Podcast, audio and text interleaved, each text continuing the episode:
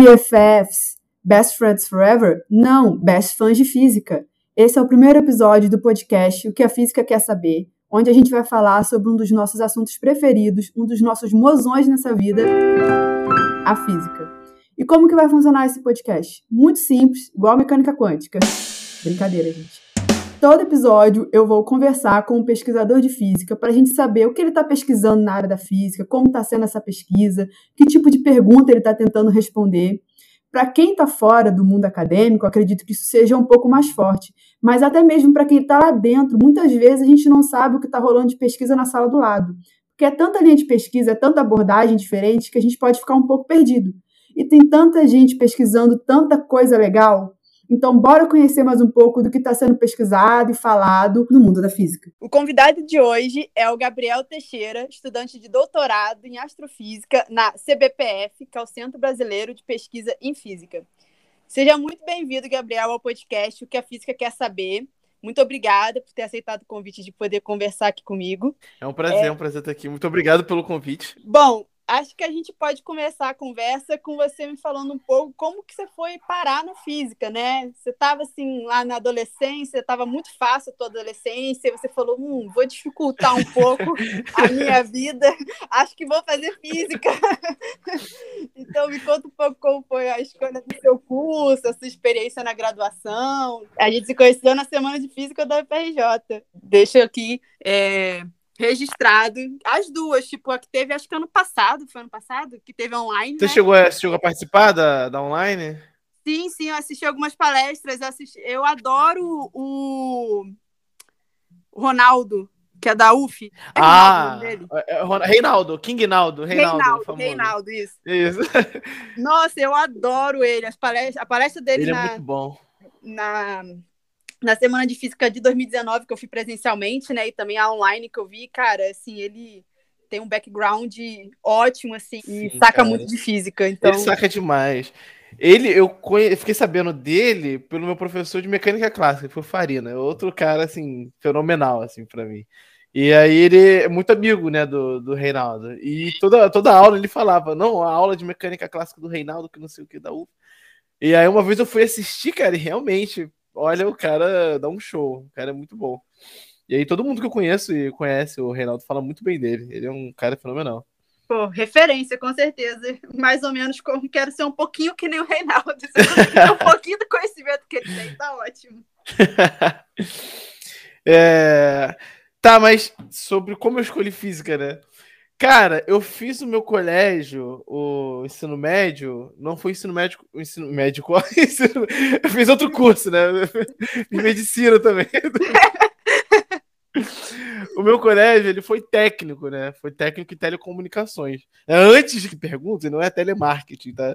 Que era uma era uma piada interna. É, era uma piada interna em relação a gente, porque muita gente achava, né, que era associado a telemarketing, esse tipo de coisa. Isso era sempre falado é, lá, né? Principalmente pelos professores e tal. Mas é completamente diferente, né? É basicamente os, os responsáveis por fazer a estrutura necessária para o telemarketing. Perdão. A estrutura necessária para o telemarketing acontecer, né? É, desculpa se eu espirrar ao longo da apresentação. Eu vou tentar controlar meu microfone aqui quando, o quanto possível, mas é que eu tenho rinite alérgica, né? Não, e é... nessa mudança para lá e para cá de tempo tá complicado. Não, sem problema. Qualquer coisa eu tento fazer uns cortes no espirro. É, coloco... Mas não se preocupa, não. Tá aquele barulhinho de censura no, do espirro. Se espirrar também não tem problema, não. Ah, não, Relaxa. beleza, então. Então, uh, o pessoal de telecom é quem é responsável pela estrutura telefônica, estrutura de redes é, necessária para que aconteça o telemarketing. E não só isso, claro, eu estou falando o que está associado ao telemarketing, mas é muito, muito mais exemplo do que isso. Então é a galera que faz os centros de ligação, né? Que o jargão é call center, os centros de dados, que é o data center, e organiza toda a infraestrutura de recebimento de sinal de telefone, distribuição de ramal, esse tipo de coisa, né? Então é isso que a gente aprende lá no. que eu aprendi na escola, né? Essa parte do, do técnico. É, mas fazendo esse técnico, né? Uma, o que me chamava muita atenção logo no primeiro ano. Na verdade, na verdade, desde sempre, eu sempre gostei muito de qualquer coisa relacionada à tecnologia. Né? Eu sabia que eu ia fazer isso, tipo, desde criança, né? Porque eu gostava muito de matemática. Não tô dizendo que eu era bom, tá, gente? Isso, é... é isso tem que ficar claro. Né? Gostar de uma coisa não significa ser o melhor aluno, nem nada do gênero. Eu só realmente gostava muito e, tipo, me interessava demais. E tinha uma certa facilidade com uma coisa ou outra. Nisso eu sempre sabia que eu queria alguma coisa nesse sentido. Então, o técnico em telecom, eu fui para essa escola, e, e, o que me encantou na escola foi exatamente isso, essa questão da tecnologia. Eu vi que eu ia ter bastante contato. Eu lembro até hoje da minha primeira aula de eletrônica, o professor falando um monte de coisa que eu não entendi nada. E aí a gente conheceu os laboratórios, eu vi lá um, é, os equipamentos de eletrônica, leitor de sinal.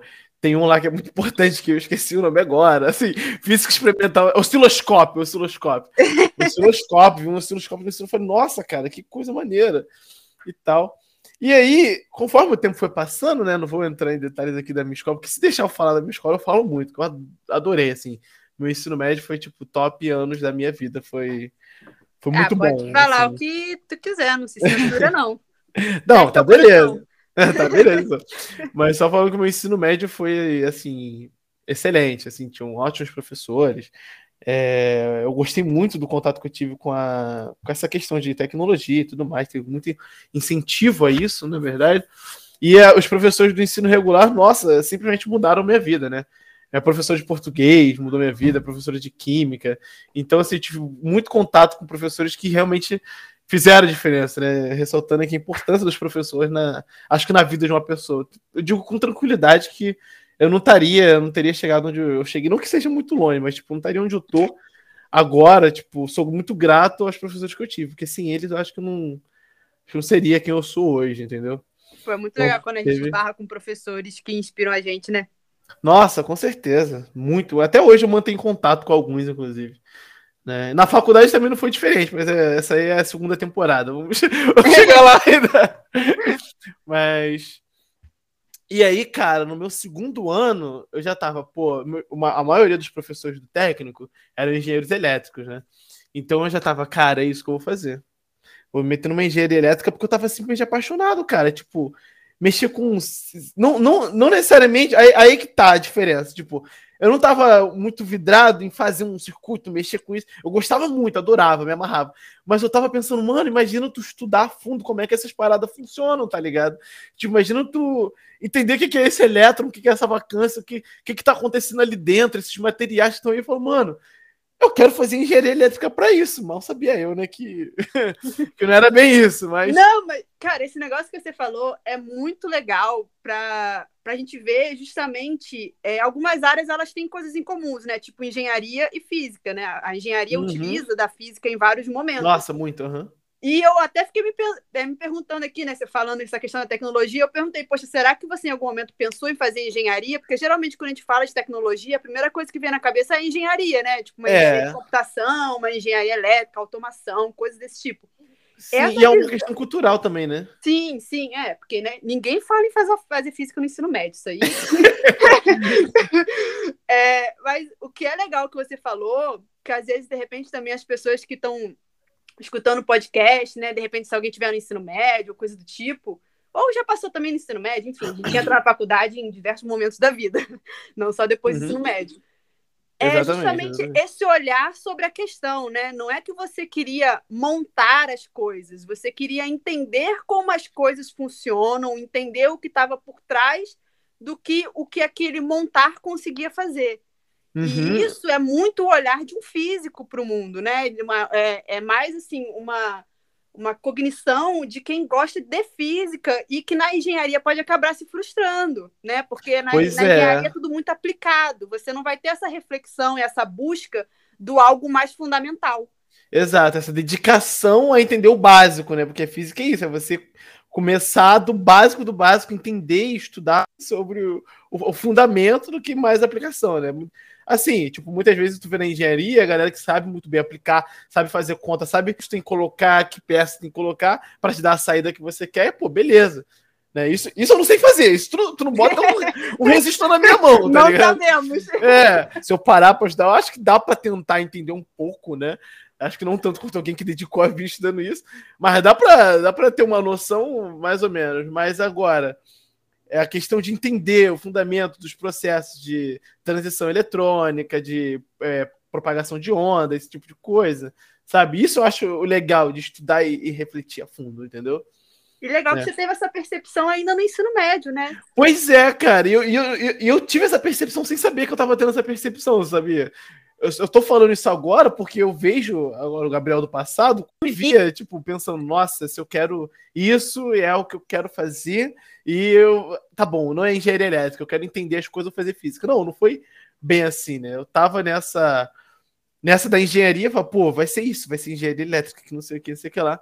E ao mesmo tempo, cara, eu sempre tive muita vontade de, muita vontade de, tipo, acabava acontecendo sem querer, sabe, de ensinar as coisas, tipo, ah, tô com mais facilidade numa na matéria de física ou, sei lá, de matemática, né? Que era só o que eu sabia. Agora, se, perguntar, se tu me perguntasse qualquer outra coisa, era completamente disfuncional, entendeu? É, então, eu tava com uma facilidade nisso, aí, tipo, uma pessoa perguntava, eu ia lá, ajudava. Aí, às vezes, ajudava na revisão com a turma, esse tipo de coisa. Eu tinha muito essa pô, paixão de ensinar, entende? De estar tá lá, lecionando e ajudando as pessoas e tudo mais, né? E aí eu tava pensando, pô, isso já no final do segundo ano pro terceiro ano. Já depois, já com a engenharia elétrica mais ou menos estruturada na minha cabeça de que era o que eu queria, que não sei o que, não sei o que lá. E aí eu tava, pô, acho que sabe o que eu vou fazer? Aí eu, aí eu tracei o plano definitivo da minha vida. Eu falei, eu vou fazer engenharia elétrica. Isso conversando com meus professores, né? Os de eu acho elétrica. ótimo que a gente traça planos definitivos Não. com 17 anos. Exato, como se fosse, como se fosse fácil, né? É, Tentando a uma engenharia elétrica. Olha pra gente, deve, deve olhar pra gente adolescente e ficar rindo na nossa cara. Exatamente. Não, eu tava assim, determinado. Falei, ó, é isso aqui que eu vou fazer. Eu vou fazer uma engenharia elétrica ou que é, que é bacharelado, né? eu nem sabia a diferença de licenciatura e bacharelado. Eu também não sabia no ensino médio. eu nem sabia que existia física bacharel. Para mim, física era ser professor. Quando eu tava no ensino médio. Essa, esse é um ponto interessante. Eu já vou chegar lá. E aí que tá. Exatamente isso. Para mim, física era ser professor de ensino médio. Você tocou uhum. um ponto importante. E é isso que eu queria fazer. Eu queria fazer licenciatura, é, fazer engenharia elétrica e depois fazer uma reingresso, né? Que eu já, eu já tinha ouvido falar que você podia reingressar para fazer o, a licenciatura, ou bacharel, seja lá o que for, eu sabia que existia bacharel e licenciatura em História. Porque eu lembro que minha professora falava, ah, eu sou bacharel e licenciatura em História, e minha professora de matemática também. Né? Mas aí, tipo, eu ficava, por que, que é um bacharel necessariamente? Né? Não fazia a mínima, a mínima ideia, a mínima ideia. Sabia que era pesquisa e só isso, mas o que era pesquisa também não tava nem aí, não sabia, não fazia o mínimo. E aí eu falei, pô, vou fazer um reingresso depois da engenharia elétrica. E aí, o que, que eu vou fazer? Eu vou fazer é, licenciatura em física e vou trabalhar dando aula de física. É isso que eu quero fazer. E aí tu para e pensa, se você analisar essa, essa, fra essa sentença, né, essa história, por um minuto tu vai. A, a, a, o óbvio é, é o quê? Eu ia fazer uma engenharia elétrica, né, para fazer um reingresso em física e dar aula de física, virar professor de é, física. É, você ia fazer engenharia momento... elétrica para não ser engenheiro. Para não ser engenheiro, exatamente. eu não ia fazer, eu só ia fazer engenharia elétrica por causa da minha vontade de conhecer as coisas que envolvem engenharia elétrica, entendeu? Eu não tava com a mínima tipo pretensão de trabalhar como engenheiro elétrico. Eu nem sabia direito o que fazia, mas eu era apaixonado, não, não sei o quê. Mas eu queria fazer o quê? Eu queria fazer engenharia elétrica para aprender física, depois fazer a parte né, pedagógica da, da licenciatura. Não é bem assim, né? tem, um, tem uma interseção, tem um monte de coisa. Mas na minha cabeça era, eu ia fazer a parte lá pedagógica da licenciatura, que para mim ia, ser o quê? Uns, ah, em três meses, um semestre eu termino, eu faço o resto da licenciatura. Mano, adolescente vive em outro mundo. Exato, cara. É. E, e, vou dar aula de física, cara. Vai ser isso, é isso que eu quero. Pô, não demorou muito, na metade já do, do, do terceiro ano, eu já tinha percebido, é, cara, eu vou fazer física. E é isso. É tipo licenciatura, né? Eu vou fazer, eu vou virar. Ah, professor. você queria fazer licenciatura primeiro, é... você fez bacharel, né? Eu fiz bacharel, mas eu queria, eu queria, né? Na minha mente eu ia fazer licenciatura. E aí, tipo, até porque eu tava olhando o pessoal. Aí vem toda aquela pressão, né? Ah, engenharia tem que ter tal nota de corte, isso e aquilo, que não sei o quê. Aí eu tava olhando, pô, será que vale a pena me matar de estudar pra uma parada que eu não quero fazer? Sabe? Não sei se foi tão a fundo, né, essa reflexão com 17 anos, mas eu pensei, pô, física, eu acho que é mais possível também do que engenharia. Eu não vou nem tentar, porque eu não quero fazer, eu não quero ser engenheiro. Vou fazer o que lá? Vou fazer direto a licenciatura em física, né? E aí eu conversei com a minha professora e tal. Eu lembro que no final no final da, da, das aulas, né? Antes de sair, acho que o resultado do SISU. Antes de abrir, na verdade, a inscrição para o SISU, porque se não me falha a memória, a inscrição para o SISU abriu em janeiro, né? Tu faz o Enem, aí em janeiro abre a inscrição, todo aquele processo. É, e... é uma parada sim. É, é em janeiro mesmo que tu tenha o resultado. Não é antes, não é em dezembro. E aí, eu, eu acho, tá? Eu não lembro. Eu sei que antes disso tu tem a nota, mas o SISU é só em janeiro. E aí eu tava falando com a minha professora de química, né? Porque eu vi, eu, sei lá, eu, eu via muito ela com uma professora que, sabe, eu tava lutando, tipo, para ensinar legal, para, sei lá, pelos alunos, sabe? Ela sempre tava. Uhum. Ela não era daquela professora que chegava assim, junto no sentido de intimidade da coisa. A gente tinha outros professores que eram muito parceiros, que lutavam muito pela gente. Mas ela era uma professora que, tipo, não era tão íntima assim da gente, da nossa turma, mas dava para ver o quão boa professora era ela sabe? No sentido de se esforçar para estar tá dando uma aula boa, se esforçar para passar o conteúdo bom, entendeu? E eu lembro que eu fui falar com ela, cara, tadinha, ficou toda emocionada, bichinha. Foi abraçar ela, falando que ela tinha sido uma das minhas maiores inspirações para ser professor. Eu ia fazer, ia querer ser professor de física, não sei o quê. Ela era de química, inclusive. E aí chegou a, a inscrição no SISU, né? Que tu tinha que escolher na época, primeira e segunda opção. Se você passasse na segunda e, e não passasse na primeira, você. Foi o último Enem que tu podia fazer isso, na verdade. O último SISU que tu podia fazer isso. Você podia colocar a primeira como lista de espera. E aí, eu morava em Pedra de Guaratiba na época. Eu coloquei a primeira opção, o FRJ, e a segunda opção, a Rural. A segunda opção foi fácil de colocar, porque na Rural, o curso de Física é só licenciatura, entendeu? E aí eu fui vendo a FRJ, quem estava me ajudando com isso era minha amiga Gabriele. Ela falou, amigo, tá noturno aqui o curso da FRJ. Aí eu falei, pô, eu moro na. Eu moro em Pedra de Guaratiba, curso noturno no fundão não é nada agradável para mim. Assim. Por isso que pega na FRJ, né? Quem faz licenciatura tem obrigado a fazer o um negócio de noite. Exato, cara. E, tipo, no fundão é tenso. É, tipo, é bizarro. Porque é um, é um local longe de tudo, cara. Não importa onde você mora. Tu vai demorar pra chegar no fundão. A não ser que tu mora, sei lá, dentro do fundão.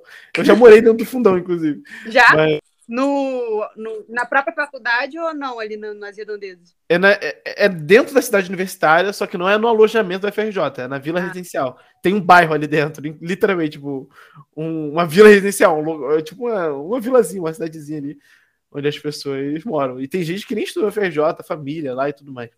Entendeu? Pra... Tem comércio. Pra galera que não é do Rio e tá escutando a gente, a UFRJ, que a gente chama de fundão, fica na Ilha do Governador, próximo ali ao, aeroporto do Galeão, né? Só que ali geralmente é uma área meio de risco, né? É uma área meio tensa, assim, de, de ficar. Ainda mais, ainda mais noturno, né? Ainda mais de noite. Exato. Aí, aí a minha amiga falou isso. Pô, amigo, é, tem aqui a física, mas é noturno. Aí foi, pô, amiga, não tem nenhuma parte integral ou como é que, como é que era o matutino falando bonito? Diurno, não tinha nenhum diurno ou integral, nada do gênero, não. Aí a gente lá procurou assim: ah, não, tem sim, amigo. Então pode ser, bota aí. bota aí a primeira opção.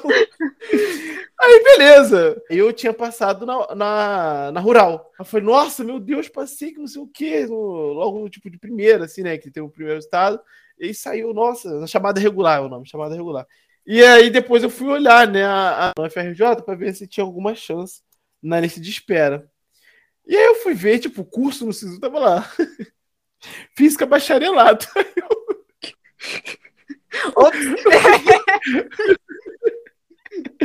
Como assim bacharelado? Algo de errado não está é. certo. Eu mandei mensagem pra minha amiga, eu falei, amiga, esse bacharelado aqui. Aí ela, e é mesmo? Enfim, aí chegou essa bomba aí que, era, que tava no bacharelado. Eu falei, ah, não deve ter muita diferença porque eu quero fazer, né? Eu termino qualquer coisa, eu faço a licenciatura depois, a gente vê isso daí. Cara, a, a eu época da gente espera. coisas importantes da nossa vida são decididas no acaso, assim, né? Tipo, é, exatamente. você ter caído no bacharel, sabe? Era por causa de horário de aula. Olha só que, cara, é muito doido. Exato, é muito cara. parte da vida, assim. Não, e eu cheguei a me matricular na, na, na Rural e tudo, Cecília. Tipo, você fez matrícula? matrícula? Fiz, pô.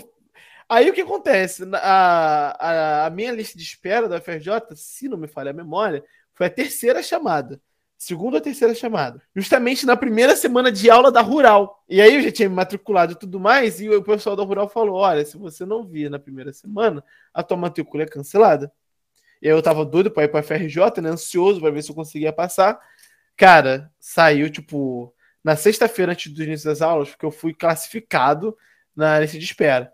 E aí foi aquela. Só, não, foi, não foi nem correr atrás de documento, que correr atrás já tinha corrido na, para rural. Aí foi só re, fazer a Xerox tudo de novo, correr atrás disso, daquilo, para le, levar os documentos da FRJ na semana seguinte.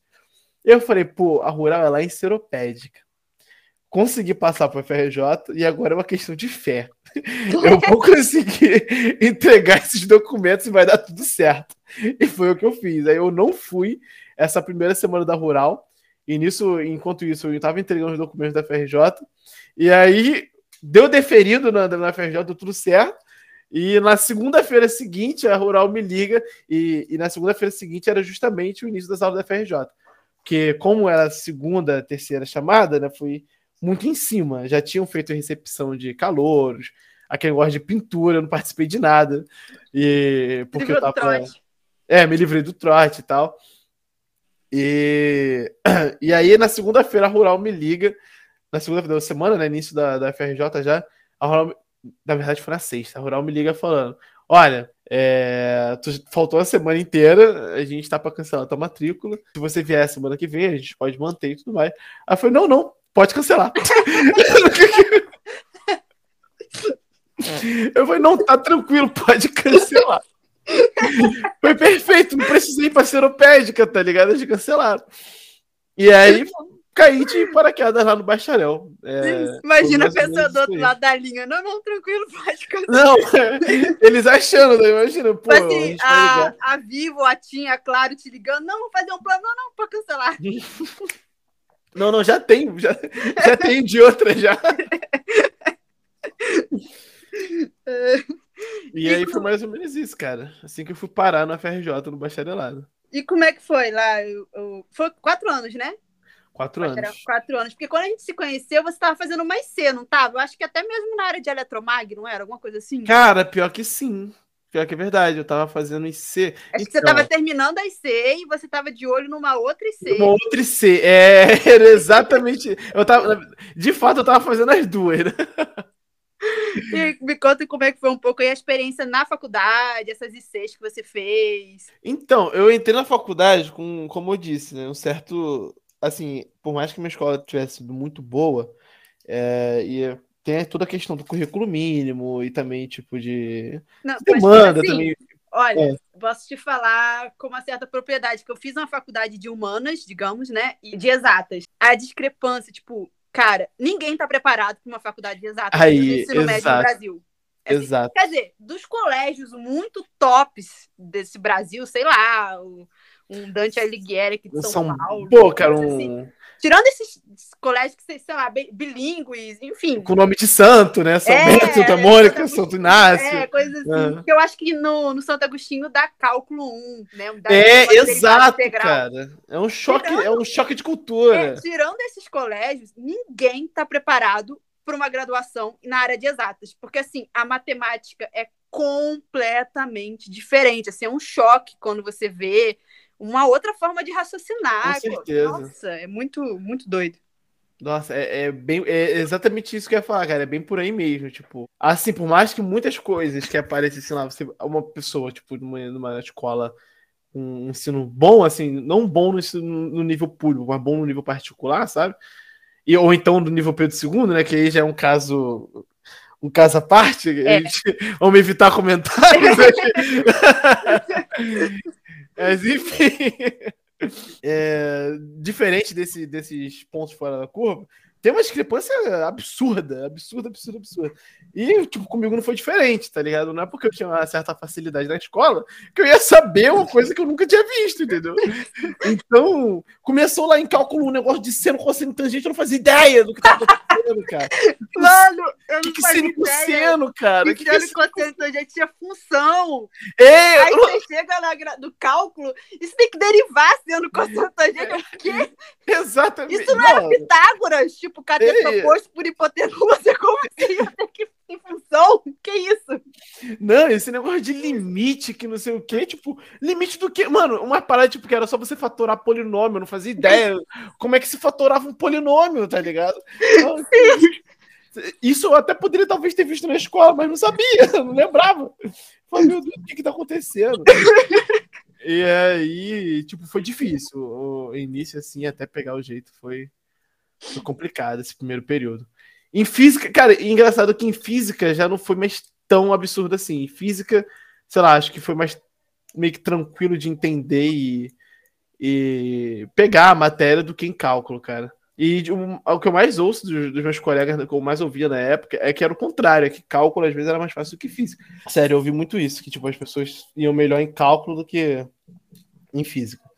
Eu nunca entendi muito bem, mas, tipo, comigo não era, não era muito assim. É, é legal também que tu vê que vai muito de pessoa para pessoa, né? É verdade. Aí, logo no meu segundo semestre, eu, eu tinha feito uma matéria, né? Fiz ESP1.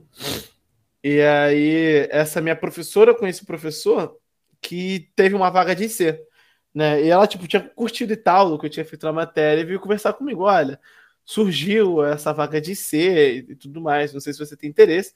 Né, eu indiquei seu nome lá e se você quiser, conversa com o professor. E aí eu fui, né? Eu não tenho nada a perder. Eu não sei, não sabia nem o que era bacharel direito, não sabia nem o que era física não sei direito. O que é IC, mas é, vou. É, exato. Eu não sabia o que era física, não sabia o que era. Não. Quem sou eu para dizer o que eu quero fazer agora? Entendeu? Assim, eu tava apaixonado pelo curso, assim, me apaixonei, tipo, de cara. Falei, pô, graças a Deus eu tô aqui. Sério, tipo, graças a Deus tive essa sorte de cair de paraquedas aqui, simplesmente encantado. Aí teve uma matéria lá no, no primeiro período, que eram os pesquisadores falando o que eles faziam e tal. Assim, não entendia 75%, não entendia, pô, 75% eu fui generoso demais. Eu não entendia 95%, tá ligado? do que era falado, mas tu via as imagens legais, os gráficos, via supercondutor flutuando. Cara, o maluco fez um supercondutor levitar numa turma de primeiro período. Mentira! Fez, ele botou lá nitrogênio líquido, a sala encheu de fumaça. Tu imagina uma criança vendo isso. pô, é pra. É pra cara, física é muito incrível. Não é, cara? O maluco simplesmente botou lá um negócio de cerâmico, imã, e jogou lá nitrogênio líquido. O bagulho ficou gelado, virou supercondutor, começou a levitar. Falei, meu Deus, que isso? Tá e a gente, e a gente ó, tem vídeo, cara. Me inscrevi na FRJ, parei em Hogwarts. Parei em Hogwarts. A gente passando o dedinho assim, tipo, por debaixo, assim, acho que foi o professor que passou, né? Ele não ia deixar um monte de adolescente passar a mão no negócio a, sei lá, alguns Kelvin. Tá ligado? Não, e daí perde a mão. É, é opa, pô. deixa eu ver aqui, opa, não caiu. Não, e ele falando que se botasse o dedo no nitrogênio líquido já era, filho. Que é. queimava, muito, muito fácil de queimar e tudo mais. Eu falei, pô, tô no lugar certo. E aí, olha só que, que gancho interessante. Aí, se é que eu entrei era exatamente nessa, nesse sentido aí, de matéria condensada e, e resfriar as coisas, né? E aí eu conversei com o professor, a, a, o que ele procurava, né, o que pesquisava mais, e a, é, e a vaga da IC, era na questão de efeito magnetocalórico, que talvez eu não saiba falar muito bem agora que faz tempo, mas basicamente quando você res, alguns materiais, quando você resfria ele, a magnetização dele, tipo, res, você pode pensar a magnetização como sendo a resposta desse material a campos magnéticos ou eu, literalmente a magnetização dele, o, o, campo magnético que ele gera, tipo, que ele autogera, né? Que intrínseco ao material, né? Uhum. Gerado pelo material, que essa magnetização ela se altera, ela muda conforme você muda a temperatura do material. E a gente procurava esse tipo de efeito e procurava materiais onde esse efeito era visto de forma amplificada. E isso era uma um das maiores motivações dessa pesquisa, era você conseguir resfriar fazer um refrigerador magnético, né? Que se isso acontece, é, essa questão de mudar a temperatura, mudar a magnetização, também está dentro da questão de efeito magnetocalórico a recíproca, né? Que você mudando a magnetização, você muda a temperatura do material. Entendeu? Hum, então, Pois é, então dado um estímulo, dado um certo valor de campo magnético, você conseguia ver esse, essa curva né, de magnetização por temperatura é, de diferentes formas, de diferentes materiais. E aí tinha um monte de coisa para estudar. Você estudava o que a gente chamava de esterese, que é tipo se você está diminuindo a temperatura, a magnetização muda de uma forma. Mas se você está aumentando, ela não segue o mesmo caminho, ela aumenta de uma forma diferente. Você tem que dar mais temperatura para ter que dar mais calor para ela diminuir. Ou... Enfim, eh, de uma coisa para outra não era a mesma coisa. Você resfriar, esquentar o material era diferente, estudava um monte de coisa. Mas aí um dos principais objetivos, né, que a gente tinha para falar para um aluno de IC era a ideia do refrigerador magnético, você colocava o teu material no, no, recipiente, você aplicava um campo magnético, esse material, dependendo da forma com que ele respondia esse campo magnético, ele absorvia o calor do ambiente, porque ele resfriava, aí você tirava ele do ambiente, aí voltava ele ao normal, né, tirando o campo magnético, e aí fazia esse ciclo, e a cada ciclo você retirava um pouco de calor do seu ambiente, até que isso ficasse um refrigerado, né, até que você diminuísse a temperatura do ambiente lá é, controlado que você tem. Você pensa numa caixinha de isopor, por exemplo. E, e, isso, tipo, tem, teria, assim, vantagens enormes na, na, nossa vida, na natureza. Você ia se livrar desses gases poluentes que acabam com a camada de ozônio, entre outros impactos ambientais muito relevantes, né? Então, basicamente, era, era, foi nessa pesquisa que eu entrei, foi no meu segundo período, foi em 2018.2, né? E aí a gente se conheceu em 2019.2, né? Então, foi em julho, eu acho, a semana de física. Foi em julho, foi, né? É, foi ah, nas férias, ou perto das férias, uma coisa assim. Foi, foi isso. Foi na, foi na última semana de férias. Isso, é. Isso mesmo. Aí você tava nessa IC. Ah, eu tava nessa. Aí fiquei esse um ano lá, aí fiz algumas amostras, alguns materiais. Foi muito legal, eu gostei muito da, da experiência que tive lá. Mexi com muita coisa em laboratório. Nossa, muito maneiro. Mexi com nitrogênio líquido, inclusive, né? É, espero, é, espero não, talvez o professor ouça isso, mas assim, eu, o nitrogênio ele caiu no, no, chão do laboratório. Deus, porque eu fui tirar uma amostra do, do forno que estava fazendo um, que a gente chama de tratamento térmico. Ela fica muito tempo numa temperatura muito alta para estabilizar a estrutura dela. É, então eu fui tirar essa amostra e aí o, o tubinho que ela tava era meio pontudo. E isso a gente tira, a gente tira ela caindo direto num isopor cheio de nitrogênio líquido, é o que chama, a gente chama de quenching, né? Você dá um choque térmico muito, muito brabo nela. E aí eu joguei essa amostra nessa, nesse isopor, cara, o, a pontinha dela furou o isopor por dentro, e aí começou a vazar nitrogênio líquido no laboraratório, entendeu? Meu Deus! Do nada um buraco no, no chão. É, e o chão quebrou, tá ligado? rachou o, o, a, uma, o, o, chão que tem lá, tem uma películazinha, e aí rachou, aí ficou um buraco lá. Quebrado. Deixando sua marca IC. Exato.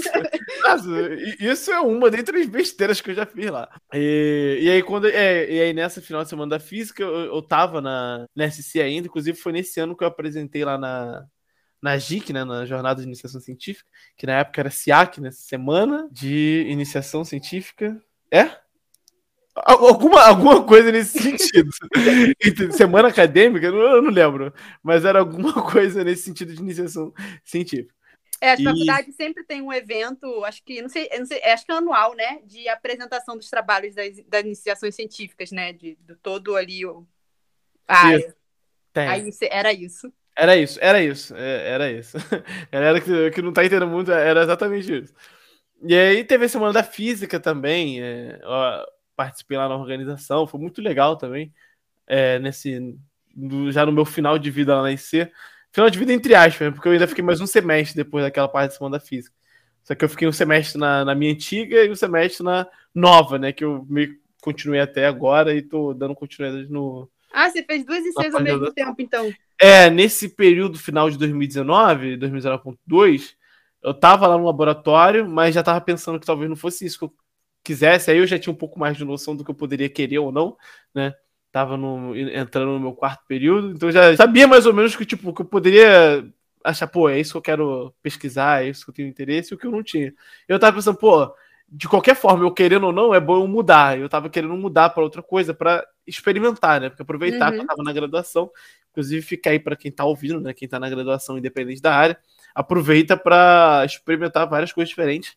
Você não tem nenhum compromisso na graduação é, sério em relação a pesquisa e esse tipo de coisa, então você tem que aproveitar para experimentar o máximo que você puder, para chegar lá para o finalzinho, o último, ou então nos últimos dois semestres, volta para que você mais gostou e fica lá. Né? Entendeu? É, é, o meu conselho aí. Não que seja tão fácil assim também, né, gente? Vamos fazer tudo na, na medida do possível. É, mas é, é uma boa dica, realmente. Porque às vezes só você, tipo, ali no dia a dia do laboratório, dessas coisas que você sabe, que às vezes a teoria te interessa muito, mas quando você vai para a prática, aí você vê que é uma prática que você não quer muito, né? Exato. Ou o contrário, ou você gosta de teoria e tal, e tu vê que a prática é muito maneira. Tu vê Exatamente. coisa acendendo, vê coisa quebrando, coisa piscando. Eu gosto muito de física experimental, sou suspeito a falar. Eu é, gosto eu, também. De eu sou muito fã, muito fã. Eu, eu faria hoje mesmo, tipo, se tivesse um projeto, pudesse entrar só, tipo, para fazer um projetinho ou outro, eu tentaria tranquilamente, sabe? Eu gosto de trabalhar em laboratório. É, eu gosto de lab também. Muito maneiro, muito maneiro. E aí eu tava procurando outra coisa. E, tipo, eu lembro que eu fiz uma matéria no meu segundo semestre, que foi métodos computacionais. Essa matéria, tipo, geralmente se faz no terceiro. Só que tava eu, uma amiga e uma outra amiga emocionado. Aí falou, ah, como não tem pré-requisito, vamos puxar no segundo. E aí... O erro do estudante é puxar matéria que não tem pré-requisito. Exato. Porque se tava no terceiro é porque tinha coisa do segundo para saber. É, é, mais ou menos por aí mesmo. Então, às vezes não é nem questão de ter uma matéria, mas sim, tipo, ter o conteúdo, mas sim ter a maturidade, né? Porque, tipo, Verdade. Dois, um semestre, tipo, você aprende muita coisa, sabe? Você amadurece, não no sentido também pessoal, realmente amadurece pessoalmente durante a faculdade, né? A gente espera. Mas no é, sentido... Acho que os dois primeiros anos de faculdade, assim, a cada semestre você percebe o quanto você amadurece, né? É meio exponencial, assim, o amadurecimento nos dois primeiros, nos, nos dois primeiros anos.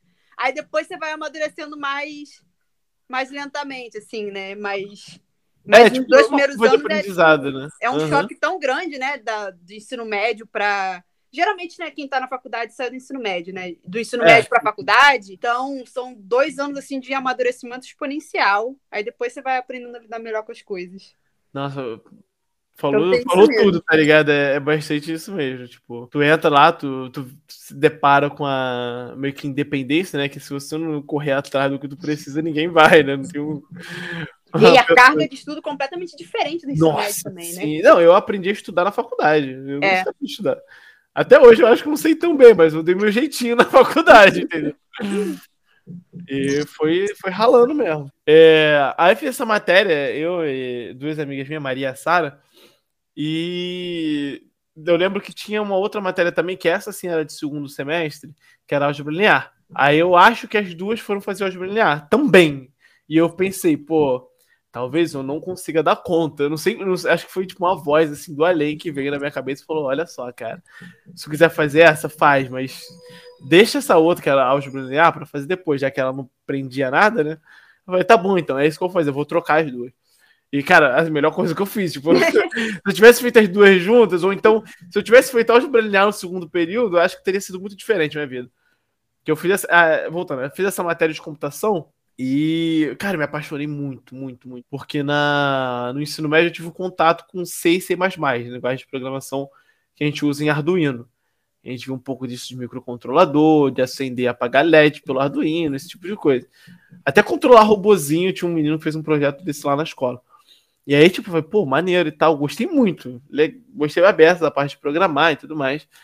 E aí, na faculdade de linguagem de programação, era muito parecida com a que eu, que eu usei na escola, que era C, né? Era basicamente a mesma linguagem, só que com uma coisinha ou outra a mais, né? Na verdade, uma coisinha ou outra a menos do que o C++.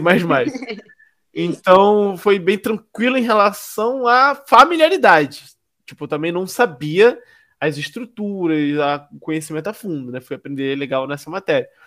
E aí, nossa, cara, eu achei incrível. Pô, olha só, você programa um negócio, te dá o resultado e tu pode fazer o que tu quiser. E você se diverte lá programando, sabe? Eu achei fenomenal. Fenomenal.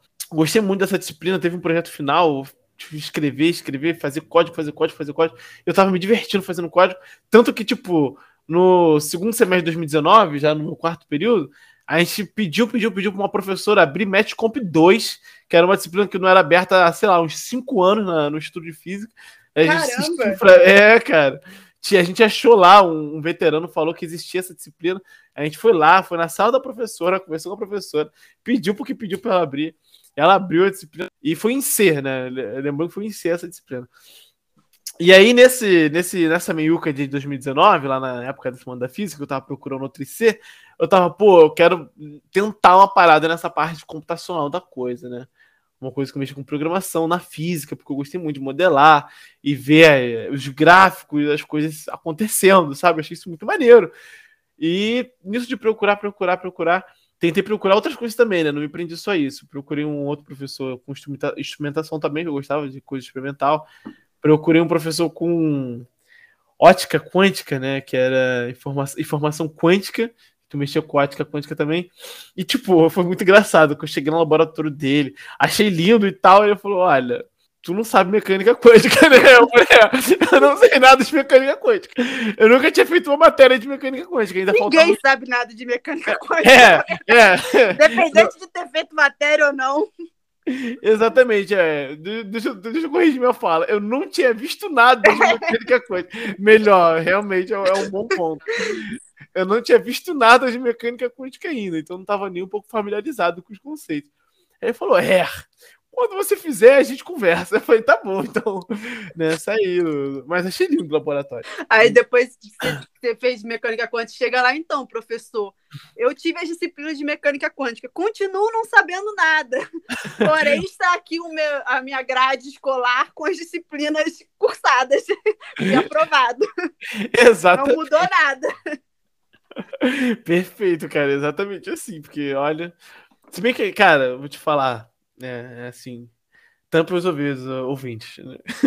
eu, eu, curto muito mecânica quântica, cara. Eu acho muito maneiro. Nossa, estudar aquilo foi, tipo, top coisas, assim, que eu tenho a agradecer pela física ter me proporcionado. Que, pô, me é, eu vou ter muito, mecânica cara. quântica semestre que vem, cara. Tô meio nervosa. Cara, é Eu peguei uma disciplina de mecânica quântica no mestrado. Que eu faço o mestrado em filosofia da ciência. Filosofia, né? Ah, filosofia da ciência. Mas... Conhece é. o Thiago Hartz? Oi? Conhece o Thiago Hartz? Pô, claro, eu, ele deu aula lá na semana. Né? Ele deu aula na semana da física, né? Eu, ah, sim, sim. É, então, e no, no naquele 2019.2, eu assisti as aulas dele no mestrado de História da Matemática.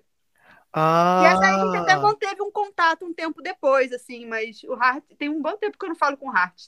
Mas, enfim, é, tipo, adoro o Hart também, sabe, sabe muito. Ele sabe muito, cara. Eu encontrei com ele semana passada, acredita? Ele falando no CBPF. Sério? Aham. Uhum. Não, onde o, o, esse mestrado na FRJ mesmo? Não, eu tô em São Paulo, faço mestrado na USP. Ah, tu, ah, tu é de São Paulo? Caramba. Uhum. Mas tu, pera, tu foi pra São Paulo ou tu já, já era aí desde aquela época? Não, eu vim pra São Paulo. Eu ah. Vim 2020. Ah, sim. E eu, eu fiquei sabendo que tu também tá, tá, tá fazendo física? Eu, eu é, tá então, tô, tô fazendo os dois ao mesmo tempo. Na USP também? Não, a física eu tô no Instituto Federal. Instituto Federal. Caramba, cara, que maneiro. Tá curtindo? Pô, física com certeza, né? Não tem como não curtir física. Gente. É muito maneiro, né, física cara? é porque aprendeu errado, entendeu? É. Se aprender do jeito certo, não tem como não gostar de física. Cara, física é tudo, né, cara? Tu olha assim, tipo... É cara, é sensacional. Simplesmente todos os pequenas fenômenos coisas. da nossa vida são física e as explicações são sempre, tipo, incríveis. Cara, Exato. Física é sensacional, entendeu? Pô, o negócio levita, sabe? Como é que alguém não gosta de física? Como é que pode o negócio levitar, tá ligado? Pô, a galera não gosta é de calcular força para subir caixa no plano inclinado, mas isso aqui é dado na escola. Física não é isso, entendeu? Física é outra coisa, é outra parada. Sim, sim. Não, e tipo, até isso é. Não, é, também acho, eu gosto. É, é porque eu, eu gosto muito de física, que, tipo, como as coisas escalam, né? Do mais básico para o mais absurdo. Ah, ah, um bloquinho, vamos aprender a fazer diagrama de força. Aí tu vai lá, aprender a fazer diagrama de força. Agora, o que, que a gente faz? Vamos botar esse bloquinho numa mola. Aí tu falou, oh, o bloquinho tá numa mola. Ele vê que ele faz um movimento oscilatório. Aí tu falou, oh, maneiro, um movimento oscilatório. Pô, beleza. Aí tu abre lá, vê as equações do movimento oscilatório, que a gente chama de oscilador harmônico, né? Pô, beleza. Aí tu fala, ok, parou aí? Não, cara, não para aí. Tipo, oscilador harmônico, tu vê a tua vida, tu vai estudar as moleculares, tu vai estudar molécula, tipo, a, sei lá, o, a energia potencial de uma molécula ligada. Aí tu vê lá que, tipo, pô, a melhor aproximação para tu fazer no, sei lá, estado de energia fundamental dessa molécula, tu aproxima por uma parábola. Pô, e um, e um, potencial parabólico é exatamente o oscilador harmônico. Então você consegue tirar umas informações do teu problema super complexo, que, sei lá, é níveis de energia de uma molécula com o oscilador harmônico, entendeu? Cara, sim. É tudo muito conectado muito. nas disciplinas da física, assim, você não aprende nada tipo à toa, sabe? Tudo você consegue relacionar depois, às vezes simplificar um problema, como você mesmo falou, né? Tipo, pensar nessas questões da energia pelos osciladores harmônicos. Cara, é uhum. muito incrível, é muito incrível. Nossa, eu, eu, me perdi. Por que, que eu tava falando do mestrado? Eu esqueci completamente. é sobre, enfim, eu não vou lembrar. Ah, quântica, porque você falou que ia fazer quântica semestre que vem. Ah, quântica, é isso mesmo. Tá, e por aí é, vai. Aí, enfim, no mestrado tinha que fazer três disciplinas, né? E uma das disciplinas eu peguei com um dos orientadores que, que eu comecei para entrar no mestrado. Aí ele, ele é físico de formação e filósofo. E aí ele deu aula no, no mestrado de ensino de física, que era né, o mestrado da licenciatura. Sim, sim. Deu aula de mecânica quântica. Aí eu peguei essa disciplina do mestrado para fazer de mecânica quântica. Entendi quase nada. Olha, e aí ele passava aqueles experimentos, aquelas simulações, né? Do tipo, é que eu não lembro os nomes técnicos agora, mas enfim, eram vários experimentos. Aí tem as interpretações, né? Que a mecânica quântica é muito de interpretação também. Uhum. Aí, enfim, Ali eu vi um pouco de quântica, mas foi meu único contato né, com quântica. E semestre que vem eu vou ter na graduação a disciplina de quântica. São duas disciplinas de quântica, uma semestre que vem, uma no outro. E vou ter relatividade também. Eu já estou tendo Nossa, relatividade esse semestre. Relatividade ter... complicada. relatividade Cara, eu quero distância. Eu amo relatividade. Cara, você que trabalha com astrofísica e que a distância de relatividade fica super atrelado à, à visão do Einstein de relatividade. Como assim? Eu achei que tu amava relatividade. Não, é porque aí é, é que tá, tipo, eu não sei muito astrofísica, não tive um contato muito íntimo ainda com relatividade, mas eu, tipo, comecei a ler, eu tava na metade do livro já é da Barbara Ryder, Introdução à Cosmologia. É Introdução à Cosmologia? É, Introdução à Cosmologia. E aí ela mostra um pouquinho da, da matemática de Einstein e tal. Pô, não, é maneiro e tal. Eu só, tipo, não sou muito fã hoje em dia de fazer tanta conta difícil assim, entendeu? Cara, meu professor de relatividade esses dias, ele. Eu esqueci o termo técnico agora do, da parada da relatividade, que são tipo os operadores. É, operador, Sim. eu acho até o nome. São uhum. os operadores para ver lá as posições no espaço-tempo. Sério, Sim. aí ele foi destrincar, acho que o produto vetorial desses operadores. Nossa senhora! 16! 16! Maluco, ele encheu o quadro do negócio. Eu tenho uma foto guardada disso, assim, cara, bizarro. Não, a relatividade geral tem umas paradas que você fica, meu Deus do céu. O uhum. que, que, é isso? Mas eu gosto muito de relatividade. Eu sou, tipo, muito vidrada em relatividade. Não, e quando entra nessa álgebra de tensores, então, que Jesus, tá doido. Chorando. Mas, enfim. Chorando foi... muito. tu foi lá da, cara da quântica e ele falou para você estudar quântica. Ah, é, não, é, isso foi só um parênteses só que eu, que eu, tipo, tava pesquisando, né, essa, essas. E seis aí rolou a escola do CBPF. Pô. E aí na escola do CBPF, tu podia escolher três módulos para você fazer. Inclusive abriu esse ano de novo. Eu vi um negócio desse, não foi? Então, o que abriu agora foi a EAFESP, Escola Avançada de Física Experimental. Eu participei da última, olha só, vale muito a pena. Quem tiver ouvindo aí, tiver interesse, deixa aqui o meu minha recomendação. A inscrição vai até dia 30 de setembro, tá? Então, corram. é, mas tem a EAFESP, que tipo, tu fica duas semanas imerso na vida mas, de um experimental. Mas abriu um negócio de, de IC do do, ah, do de CCPF? É, recentemente, ah, não foi? É, é, acho que acho que tem um tempinho abriu sim, para vaga para Não foi isso que você fez? Não, não, eu fui para escola do CBPF. É tipo uma EAFESP, só que não é, não é experimental, ela é teórica. Hum. Então você faz cursos lá. Então é, são duas ah, semanas. tá. Então, ou duas ou uma semana direto fazendo curso. Né, são cursos, cada, cada um tem uma aula de duas horas, todos os dias da semana, e tu pode escolher três para você fazer. E aí eu lembro que eu escolhi é, Deep Learning, inteligência artificial aplicada em astrofísica. Na verdade, eu acho que foi, não foi nem aplicada em astrofísica, mas tipo, tinha uma ênfase lá em astrofísica.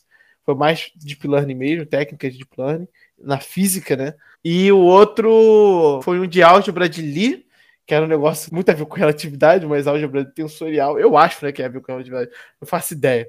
Deve ter a ver com TQC, na verdade, teoria quântica de campos, alguma coisa do gênero. Era uma álgebra difícil lá, muito, muito índice, muito menino. Não sei se tu tá, vendo em relatividade geral, os índices que a gente usa na, na, na relatividade são índices é, gregos, né? não são índices latinos.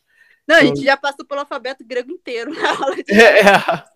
E aí tem essa diferença. Não sei se você chegou a ver isso. Tipo, tem a diferença em eletro, quando tá vendo coisa só vetorial de três dimensões, né? Só espacial, tu usa índice latino, IJK. IJK, L, M, N e por aí vai. Já na outra, não, tu tem que usar índice grego, porque o índice latino ele varia de 0 a 2, ou então de 1 a 3, melhor. Ele varia de 1 a 3, 1, 2, 3. E o latino varia de 0 a 3, é 0, 1, 2, 3. Ou então 1, 2, 3, 4, né? Porque tu tem que incluir o tempo. O latino não, o grego, perdão. Porque tu tem que incluir o tempo. Aí é tempo, uma de tempo, três de espaço, e o latino são só três de espaço. Enfim, só curiosidade mesmo. É, aí, nesses cursos que eu tava fazendo, esse de Deep Learning foi o que mais me chamou a atenção, porque tinha a ver com tecnologia e computação. Aí, cara, eu fiz e, assim, foi muito bom. Não vou dizer que, tipo, nossa, entendi perfeitamente todo o curso, que não sei o quê.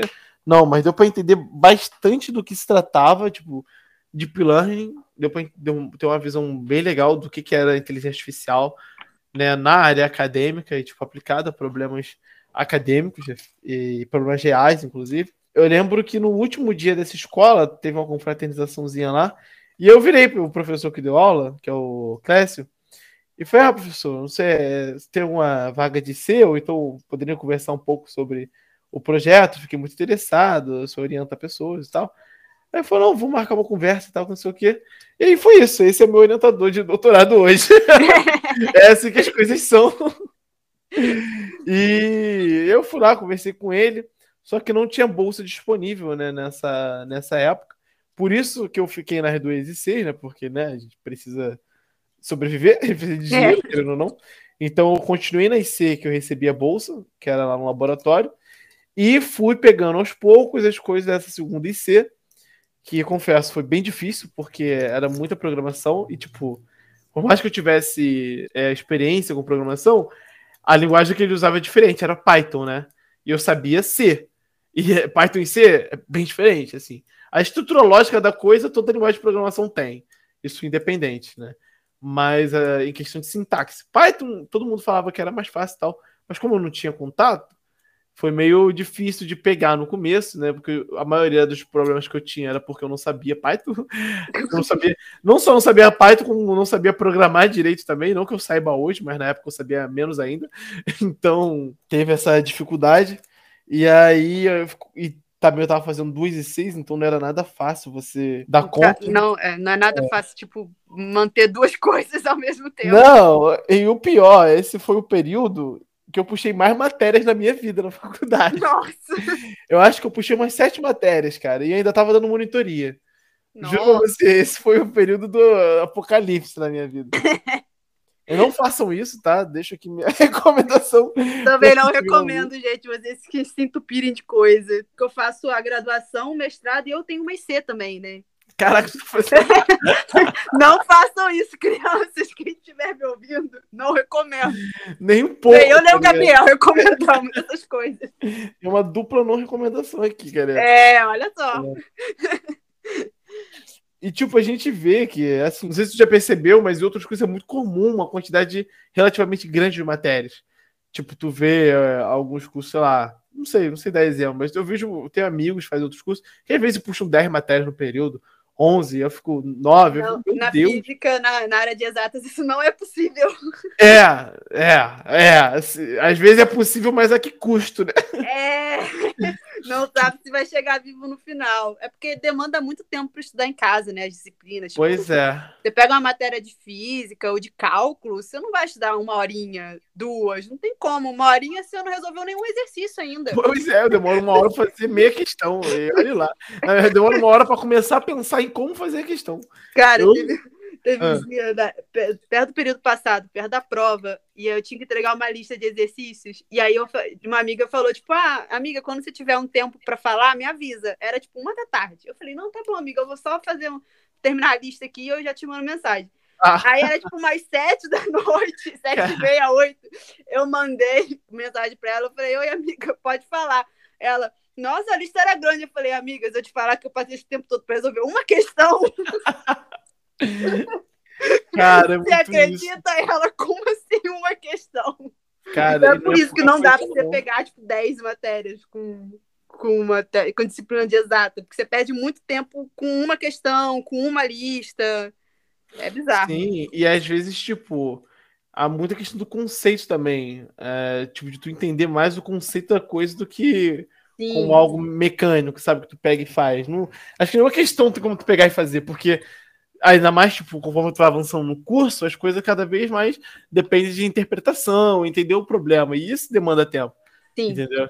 E você entender a matéria para ser capaz de entender o problema é que é o, o complicado. Então tu tem que ficar tempo. Cara, eu, lembro que no meu primeiro período, acho que foi o período que eu mais estudei. Porque como eu morava muito longe da faculdade, eu passava muito tempo em ônibus, né? Eu acordava, sei lá, 4 horas da manhã para ir para a faculdade e chegava em casa, sei lá, 10 da noite no dia normal, 9, 10 da noite. Nossa.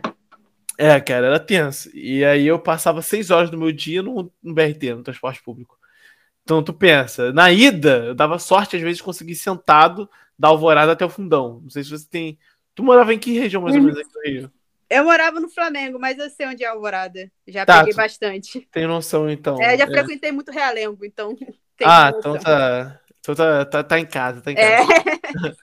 Então, mano, da Alvorada até o fundão, pô, ah, cara, linha amarela rapidinho. Não, não é rapidinho não, porque eu não pegava linha amarela, eu pegava o BRT.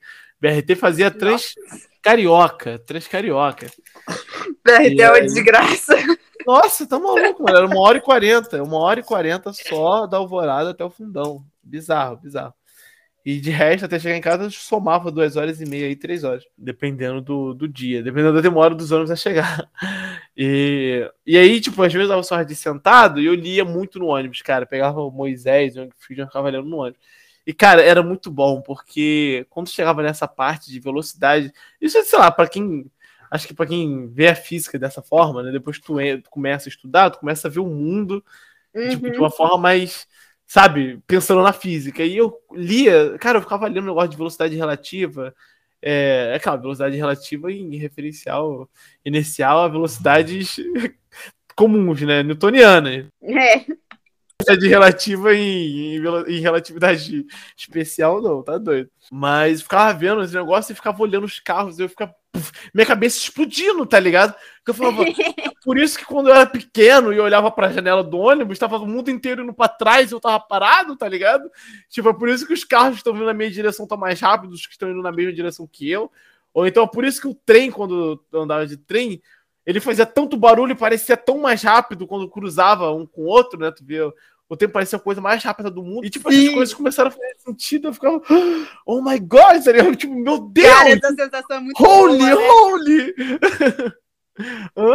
Essa sensação é muito boa, né? De quando você as coisas começam a fazer sentido assim, e você começa a, a fazer as conexões assim na cabeça. Cara, é muito bom. Exato, cara. Tipo, tudo se encaixando. E aí eu estudava aquilo, ficava horas, assim. Às vezes eu perdi, tipo, a viagem inteira olhando pra janela. Só vendo os carros passar, só pensando naquilo, só, tipo, fazendo contas lá na minha cabeça, entendendo as- aquelas equações, tipo, caraca, mano, como é que pode? E quando tu entendia uma coisa que tu tava pensando muito pra entender, mano, era uma parada, tipo, meu Deus, que coisa boa, tá Sim. ligado? Tipo, que sensação, que poder, que poder. tipo, Meu Deus, eu sou muito inteligente. Eu demorei uma semana pra descobrir o negócio, mas Exato. E tinha muito isso, né? Tipo, ainda mais no começo, que tu não tem. Tu ainda não tem, tipo, a, fo- a- entre aspas, a forma certa de pensar. Porque, tipo, depois tu, tu aprende a pensar da forma, entre aspas, certa, né? Tipo, sim. sabe que pensando mais ou menos por ali, por aqui, tu vai chegar na conclusão. vai pegando as certa. manhas, né? Vai pegando É. as manhas, tipo, tem que prestar atenção nisso, nisso, nisso. Ah, tá, plum, era, era isso. Mas quando tu ainda não tem isso, demora muito, ó. Pra pensar e pensar e pensar e pensar e pensar e pensar e pensar. E até chegar numa conclusão. E quando tu chega nessa conclusão sozinho, na tua cabeça, tá ligado? Parece até aqueles, aquelas cenas de anime, sabe? Que vem um poder do além, tipo, e emana uma onda de choque, assim, da sua aura. Aí tu fica pisando assim, tu, e o mundo todo começa a passar em câmera lenta. E, tipo, Quando você você, tá descobre, transbordando em poder, tá ligado? quando você descobre essas coisas sozinho, você vira e fala: cadê meu Nobel? Cadê? Descobri sozinho uma parada que uma galera lá em 1700 sacou, É entendeu? uma parada que tava escrita no livro, tá ligado? que eu só não tinha entendido. mandar um e-mail aqui pra galera do Nobel. Cara, é, é assim demais. É muito... Pô, nem lembro quem tá falando. É, também. Mas enfim, aí agora você tá lá no doutorado com Deep Learning. Né? O que seria esse Deep Learning? Você sabe explicar assim? De maneira... sei, sei. Saber, saber, eu não sei, não muito, mas dá pra tentar fazer vocês entenderem. Né? O Deep Learning ele é, é uma subcategoria, né? Tá dentro do que a gente chama de Machine Learning, que é o aprendizado de máquina. E o aprendizado de máquina está dentro do escopo de inteligência artificial. Beleza? Beleza. Então, é, surgiu lá na, na década de. Lá para os anos 1950 da vida, né? No, com o nosso, é, nosso querido Alan Turing, né? 1912 a 1954. Eu lembro que foi uma febre falar de Alan Turing na, nesse, nesse primeiro ano de graduação. Que, não sei se você lembra, né? Tava, ele tava muito nos memes da, do pessoal, né? Lembro vagamente. Pai da ciência da computação. Pai da ciência da computação. Eu sempre falo é. da ciência e da computação. tipo, não, não, ele é o pai da ciência da computação. Entre muitos outros nomes, né? Inclusive, tem um filme, é, O Jogo da Imitação, com Benedict Cumberbatch, que conta a história do Alan Turing. Muito. Fica, fica aí de indicação pra galera que tá ouvindo, se não assistiu. É um filme bem legal. Cara, eu nunca assisti esse filme, tu acredita? Sério? Uhum. Ah, é bem legal o filme, eu curti. Pô, vou, vou assistir. Agora, acho que agora eu, eu, eu tenho que assistir. Acho que é meio um, um dever meu assistir um filme desse. É bibliografia agora, é né? Interestelar, tá ligado? É dever de um físico assistir Interestelar. Pô, tu faz físico e nunca assistiu Interestelar, que negócio é esse, tá ligado? Não, é, tá, tá fazendo errado. errado. Não. Tá fazendo errado. Tem algum... Referências bibliográficas de no caso, videográficas, né? De, Videogra... da física. Perfeito. Não, inclusive, meu professor de física passou física, passou interestelar no meu ensino médio, e acho que teve, teve um pezinho aí na, nos meus critérios de decisão, porque eu achei aquilo muito irado, tá ligado? Cara... Ele falando de, de curvar o espaço-tempo, o tempo passando mais devagar, eu falei, mano, que isso. Isso Interestelar é me impactou muito também. Tipo, é um dos meus filmes preferidos, assim, eu sou meio fissurado nesse filme. Nossa. É, e, e eu lembro, eu, eu assisti no cinema, né? E quando eu saí do cinema, eu passei numa banca de jornal e aí tinha um livro do Einstein ali, que era o Como Vejo o Mundo. E na hora eu comprei esse livro do Einstein, do Como Vejo o Mundo. Curtiu a leitura? Sim, na época eu não entendi nada, porque eu não fazia física, né? Perfeito. Tive ele deu umas dificuldades nas partes técnicas. Enfim, o Einstein fala de muita coisa nesse livro, não só de física, mas tem uma parte que ele fala sobre física. E não tem contas, mas tem, né, enfim, os conceitos, algumas coisas uhum. assim. É uma parada mais filosófica. Como eu também não fazia filosofia, continuei sem Tu é o melhor dos dois mundos, tá ligado? Ele falava de física e de filosofia, eu não fazia nenhum dos dois. Aí eu não entendi muito, mas enfim, é, me impactou muito esse filme também. Mas continue. E aí a, o machine learning, né, esse advento todo da ciência da computação e tudo mais, veio por essa época aí de 1950 e alguma coisa. E a ideia era, era você ensinar máquinas a realizar tarefas que, que humanos fazem, entendeu? É assim, é, é um pouco, vai bastante além disso, mas essa é uma das formas de se enxergar, de se enxergar né, a inteligência artificial, focando aqui no aprendizado de máquina. Então a ideia era você ensinar a máquina a fazer uma tarefa que, tipo, se você desse um humano, ele precisaria de um que raciocínio para fazer aquilo, entendeu? E a ideia é que você, a máquina aprendesse e realizasse aquela tarefa tão bem quanto uma. E o, o, uma coisa interessante é que, tipo, o desenvolvimento dos algoritmos, das técnicas é, relacionadas ao Deep Learning, assim, muito se dá a, a, tentativa de fazer máquinas aprenderem a jogar xadrez. Então, as, assim, os primeiros, os primeiros grandes desenvolvimentos, os primeiros grandes nomes, né, desenvolvendo isso, é, tu, tu vê muito aparecendo, tipo, ah, é, fulano de tal fez máquina conseguia jogar xadrez assim, ganhou fulano de tal. E aí depois tal máquina conseguia jogar xadrez de, de tal forma, mais automatizada, entendeu? E aí, sei lá, acho que isso é bastante interessante. Mas hoje em dia, tu quer ensinar a tua máquina a reconhecer agora, né? Bem mais moderno. A reconhecer imagens, tu ensina a tua máquina a distinguir o que é um cachorro, o que é um gato, tu ensina a tua máquina a realizar tarefas, às vezes até físicas, né? Tipo, a gente vê muita foto de. muito vídeo aí né, rolando na internet de robô que entende o que você está falando, e executa as tarefas que você está falando, meio que tem reflexo, que toma decisões. Tem também os famosos carros do futuro, né? Daí da, não sei se pode. Eu pode falar o nome de empresa aqui, né? A gente falou, e claro. Pode, pode. Na Tesla. Por que, que agora que eu fui ter cuidado com isso, né? Não é agora que vai dar algum problema, né? E esses carros tomam decisões, né? E, inclusive, é, é muito legal você pensar na, na questão filosófica envolvendo a inteligência artificial na nossa vida, né? Num Sim. carro que toma decisões, por exemplo, se tá prestes a acontecer um acidente, o que, que ele tem que escolher fazer? Salvar quem tá no carro ou priorizar quem tá fora do carro? Entendeu? Uma então... das áreas, sub-áreas, né? A filosofia da ciência tem muitas áreas dentro dela. E uma das áreas da filosofia da ciência é justamente a filosofia da tecnologia, para pensar essas questões, né? De desenvolvimento tecnológico, questões éticas envolvendo desenvolvimento Sim. tecnológico e tudo mais. Tem, tem bastante coisa nessa. que é bem emergente, né? Então é uma área que está tendo muito interesse, tem bastante pesquisa sobre. Sim, não, inclusive é, é, é, inteligência artificial propriamente dita, só que estudada pela filosofia. Isso é muito interessante, porque quando a gente pensa em inteligência artificial, não é só essa questão de algoritmos, de muita computação pesada e esse tipo de coisa, que não sei o que, não sei o que lá é, é toda essa questão filosófica da coisa, é a questão biológica da coisa, você pensar em diver... através de diversas áreas do conhecimento sobre esse tópico. Então é uma coisa muito ampla. Por isso que eu digo, o machine learning, o aprendizado de máquina, é uma, é um, uma áreazinha ali dentro, um estudo que aí envolve mais a parte de computação, não sei o quê, dentro do, do aspecto, do conceito de inteligência artificial, que é bem mais abrangente, entendeu? E aí você usa esse machine learning para detectar redshifts de galáxias. Isso, o que a gente está aplicando agora é, na, é o uso desse, desse tipo de técnica, técnica para estimativa de redshift fotométrico, né? E redshift de galáxias. É, o Redshift, é, para quem está aí com a gente, ele é uma das medidas que a gente tem de objetos astronômicos, né?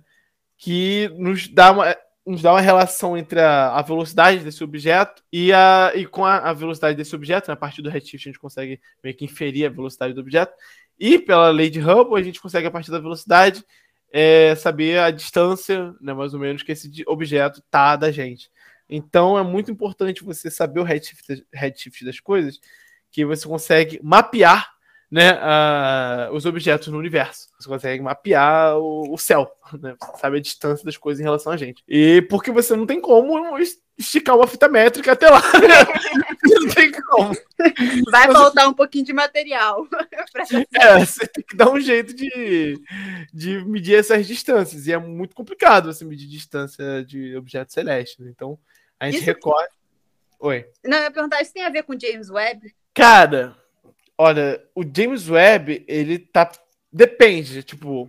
Porque quando, quando eu falo da, do tipo de pesquisa nas coisas que eu, que eu trabalho, os telescópios e as câmeras e os equipamentos que a gente usa para estimativa, para levantamento de dados de, do céu, eles são diferentes do James Webb. Eles são telescópios que visam, principalmente fotométricos, né, que, de, de levantamento de dados fotométricos, que visam pegar uma área muito ampla do céu, entendeu? E às vezes uma área profunda também do céu. Uhum. Em, em, relação à profundidade, eu acho que o James Webb é, o James Webb é muito, muito forte. Muito, muito, muito forte nisso. Mas acho que a principal diferença é em relação a, ao tamanho da, da, da, da área de cobertura do céu. Né? E a gente levanta muito, muito, muito dado ao mesmo tempo, sabe? Muito dado ao mesmo tempo. Então, o James Webb é fundamental, é muito importante, mas ele, eu acho, olha só, eu tô falando aqui como Gabriel, tá? Não não casse a, o, a minha carteirinha de físicos. eu não sei muito sobre o assunto, então tô falando só da cabeça mesmo. Então o James Webb, o James Webb acho que ele tá mais focado em tipo áreas, regiões menores, só que a resolução dele é muito alta, né? Ele tem uma, uma resolução muito muito grande e a, e a profundidade que ele consegue enxergar também é muito, muito grande também. Então tá relacionado sim, mas os dados que eu uso, tipo, eles não seriam é, fornecidos por um telescópio tipo James Webb, né? São por outros tipos de telescópio, mais Entendi. focados em áreas amplas, né? Em grande levantamento de grande volume de dados. Então você trabalha com essa inteligência artificial para poder interpretar esses dados que vocês coletam das observações. Isso. Isso. O, o redshift, na verdade, tipo, é, é o. A, tradução é desvio para o vermelho, né? Então, quando você observa uma, uma galáxia, ela emite luz, né? Então, ela emite um espectro também, né? Ela tem uma intensidade de luz emitida por comprimento de onda. Se tiver alguém que não é muito da área ouvindo, né, é, você pode pensar que a luz tem várias cores, né? E é aquela galáxia, ela emite cores diferentes e intensidade diferentes. Então, quando você tira o espectro da galáxia, tu está vendo exatamente o quanto de cada cor ela está emitindo. Né? Para quem é da área, cor já tem um significado diferente nessa, é. nessa área, mas é, dá para entender. Tipo, cor eu estou querendo dizer comprimento de onda, né? Especificamente. Então, com o espectro daquela galáxia, você você tem lá certinha relação entre intensidade de luz emitida e o comprimento de onda associado. Só que aquela galáxia é feita por elementos, né? E se você só assim, tô dando um pulo aqui muito muito grande. Mas quando você olha a luz emitida por elementos ou então absorvida por elementos, você vê que ela tem comprimentos de onda específicos de absorção e de emissão. Ou seja, um gás de mercúrio, se você deixar ele lá agitado sei lá, termicamente, tu vai só uma emissão de luz num, certo, de uma certa cor, de um certo comprimento de onda específico, ou então de certos comprimentos de onda específicos, específicos do mercúrio, porque a estrutura eletrônica dele é uma, e essa estrutura eletrônica permite transições eletrônicas de certos comprimentos de onda. Então, cada material, cada elemento vai ter transições eletrônicas únicas, e você consegue meio que a partir do espectro da galáxia inferir por, por essas linhas de agora emissão, né?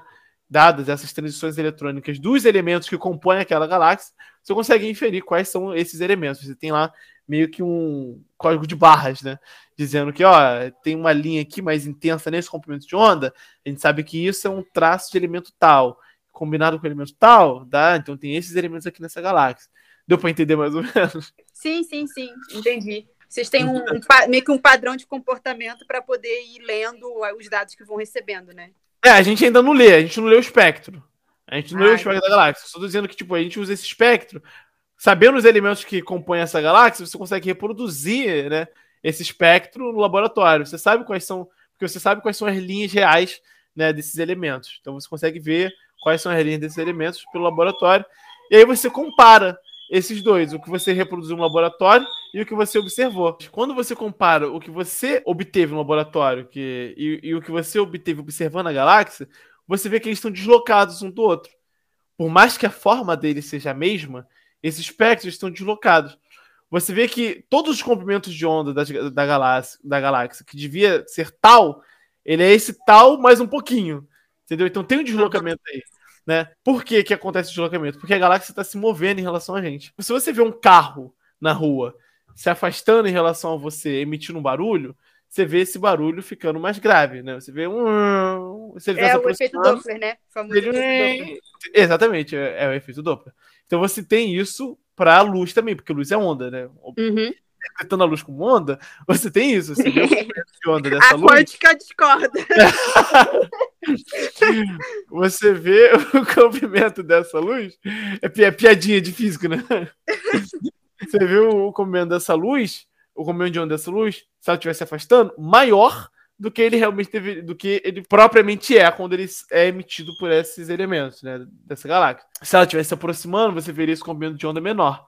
Então, o comprimento de onda maior, a gente diz que ele está mais pro vermelho. O comprimento de onda menor, a gente diz que ele está mais pro azul, né, no espectro. Então, redshift é quando a galáxia está se afastando da gente. Então, a gente tem um deslocamento nesse espectro. E o, quando ela está se aproximando, a gente chama de blue shift. É, se eu não me engano, se você observar essas medidas para Andrômeda, você vê que tem blue shift, né? Andrômeda tá meio que se aproximando da gente. Mas isso é, legal.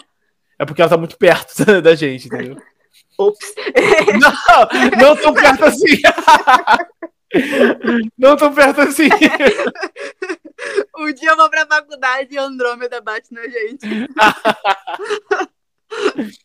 Entendo que muito perto, tô falando no sentido cosmológico das coisas, em distâncias assim, absurdas. Então, o que é muito perto, o que é muito longe, pro que eu tô falando, é completamente diferente do que a gente tem como muito perto, muito longe, sei lá, por default, tá ligado? Na nossa cabeça, pra ir pra esquina, ou alguma coisa do gênero, é muito diferente. Mas, mas isso é legal, porque assim, é, eu não sou muito da área de. Não tenho muito conhecimento sobre astrofísica, não é muito a, a área que eu nem não é área que eu faço IC, nem áreas que eu estudo, assim, né? Mas é, eu não tinha ouvido falar sobre Blue Shift. Isso é muito legal. Eu já escutei muito falar sobre Redshift, né? E quando a gente vê, por exemplo, divulgação científica de astronomia, e astrofísica. É, redshift, né, o desvio para o vermelho, é um, é um vocabulário comum, né, e tudo mais. Agora, o blue shift eu não tinha ouvido falar. Isso foi legal, assim, uma coisa nova que eu aprendi. É, o blue shift tá, tá geralmente associado às coisas que estão realmente mais perto, né? Tipo, alguns clusters de, de galáxias muito próximas, esse tipo de coisa. E aí você vê que, tipo, dá a impressão de que eles estão se aproximando da gente, entendeu? Com essa. Com essa estão se movendo em direção a gente. Então a gente vê esse de comprimento de onda menor, né? Como se fosse o carro chegando na nossa direção e emitindo uma frequência mais aguda. Mas é, é, é porque geralmente o que mais importa é o redshift, porque a gente está sempre olhando coisas que estão muito longe. Né? Como o universo está em expansão, geralmente o que está muito longe está se afastando, entendeu? É isso e que aí... eu ia falar. E também deve ter mais coisas se afastando do que se aproximando, ah, né? É, é, é, acredito que sim. Também o que é de mais interesse é, assim, o que a gente está tá vendo, tá mapeando, tá muito longe da gente, entendeu? De todo modo. Então, realmente, tem mais coisas se afastando do que se aproximando. Inclusive, é legal é, essa questão de coisas se afastando, o universo expandindo, que tem um efeito, acho que na. Nesse próprio livro que eu falei da Barbara Ryan, ele fala um pouco disso, que às vezes, dependendo de, onde, de qual galáxia você está olhando, de que objeto você está olhando, ele está se afastando de você muito rápido. Ele pode estar muito rápido se afastando de você. E a velocidade que você observa, aparente, né, pelo redshift, é possível, né, pela, pelas contas, é possível que essa velocidade seja aparentemente maior do que a da luz. Só que tu fica, oh meu Deus, como assim? como assim essa velocidade maior do que a da luz? Não sei o que. É, é um choque, mas é porque você tem que levar em consideração o efeito de expansão do universo. Então, o que você está observando é o efeito de expansão do universo acrescido da velocidade própria da galáxia, né, se afastando de você. Então, né, a gente já estava aqui, o quê? Quase levantando do túmulo para mim. É, não, não é, a, não é a galáxia se movendo, ou então o objeto se movendo com a velocidade da luz, não. Você só está observando a velocidade dele acrescida do efeito de expansão do universo. Mas enfim, também não, não é minha especialidade isso, eu só tô falando que é muito interessante. Quando eu ouvi falar disso pela primeira vez, eu, eu tive essa reação, falando, ah, meu Deus, como assim? Mas é, é muito interessante. E aí é muito difícil a gente tirar o espectro de uma galáxia. Muito, muito, ainda mais galáxias que estão muito longe. Porque para você, pensa você observar todos os começos de onda, você tem que observar por muito tempo para você ter uma medida que faça sentido, que não seja só ruído. Então, para você observar as nuances nesse espectro, tem que ter um tempo de exposição muito alto. E você não pode também, você não consegue também tirar esse espectro de muitos objetos ao mesmo tempo, né? E aí vem a fotometria, que ao invés de você olhar o espectro inteiro, você olha regiões, né, que a gente chama de bandas desse espectro, e você observa o fluxo de luz em determinada banda, né, em faixas de comprimento de onda. E aí o que você tem é o valor, né, no fluxo, não, não sei se média é a palavra certa, mas só para a gente entender aqui, você tem a, o valor assim, médio de fluxo nessa faixa, e esse, esse valor de fluxo né, que passou nessa faixa de comprimento de onda, né, integrado, deve ter alguma integralzinha aí que se faz, porque também você tem a sensibilidade do equipamento em cada componente de onda. Então você integra isso daí, tu tem um, um, valor de fluxo nessa faixa, só que você tem poucas bandas, então você tem, sei lá, vamos supor, um número comum, cinco bandas. Você agora tem cinco pontos para representar o espectro da tua galáxia, ao invés de um espectro inteiro. Lembrando que o espectro inteiro você pode falar, sei lá, infinitos pontos, né? Você tem uma, um contínuo de comprimento de ondas. É claro que não é, não é infinito, mas é, é muito, muito, muito, muito, muito. Porque você tem, dependendo da resolução, você vai ter um, uma diferença de um comprimento de onda para o outro muito pequena. Então você tem agora uns cinco pontos para você dizer qual é o espectro da galáxia, ao invés de um espectro inteiro. Né? E isso deve ser muito difícil agora você inferir de fazer qual é o deslocamento desse espectro em relação à, à galáxia, se ela tivesse parada, né, para inferir o redshift. E aí a gente recorre a métodos tipo o machine learning, o deep learning, para você, a partir desses valores da, da de, que a gente chama de magnitude, né? Que está relacionado com esse fluxo nessa, nessas faixas de comprimento de onda, a gente tentar inferir qual é o redshift dessa galáxia. Nossa, é muito legal a tua pesquisa, Gabriel. Muito interessante mesmo. Para quem, por exemplo, tem interesse em astronomia, astrofísica, é, que dica que você daria para a pessoa se assim, se ela estiver namorando a ideia de entrar nessa área, o que, que você falaria? Tipo, olha, isso aqui você vai precisar estudar bastante, vai precisar saber. Programação, imagino, né, que seja. É, a área. programação é legal. Assim, que, que conselho você daria para para quem está pensando, enfim, entrar nessa área específica, ou se você também tiver um conselho para dar para quem quer entrar na física. É, eu acho que eu posso falar mais da física do que da astronomia. Porque eu sou uma pessoa entrando nessa área, entendeu? Eu tenho que dar um conselho pra mim mesmo. Que conselho você dá pra você mesmo, Gabriel? Pô, eu acho que assim, é... a física em si é uma coisa. Eu suspeito a falar porque eu sou apaixonado por física, né? Mas é lindo de estudar. Então, pô, se você é uma pessoa que tá pensando nisso pela sua curiosidade, sei lá, em quanto ao mundo como ele é, entender as coisas como elas são, independente da área, né? Porque, assim, tem muitas outras áreas legais da física, assim. Por mais que eu esteja na astronomia agora, não significa que eu desgoste de outras áreas. Eu ainda gosto muito de física experimental, principalmente física experimental, e matéria condensada eu também acho muito maneiro, né? Que é física dos sólidos e tudo mais. Então, assim, é... não sei se eu teria uma dica, tipo, é tentar entender que as coisas não são, às vezes não podem não ser tão fáceis quanto parecem. Você vai precisar se dedicar bastante, tipo, a entender os conceitos. É importante você tentar ter os conceitos bem formulados na sua cabeça, né? É importante tentar também entender um pouco mais o, como abstrair, como você trabalhar a tua mente para abstrair das coisas, não, não se prender muito a exemplos muito concretos, não se prender muito a números, sabe? E a, a... lógica do nosso cotidiano também, né? Porque a gente fala, ah, mas isso não tem lógica, mas é... a lógica da física é outra, né? Vai chegar um momento que você vai ter que dar tchau e benção porque você sabe de mundo, dar tchau e benção para tua experiência quanto ser humano vivendo no universo, entendeu? Porque o que a gente vive é uma coisa, mas quando você estuda como as coisas são em regimes diferentes, por exemplo. O que está por trás do que a gente vive, né? O que tá, é, o que está por trás, ou, ou, então o que está muito dentro do que a gente vive. É.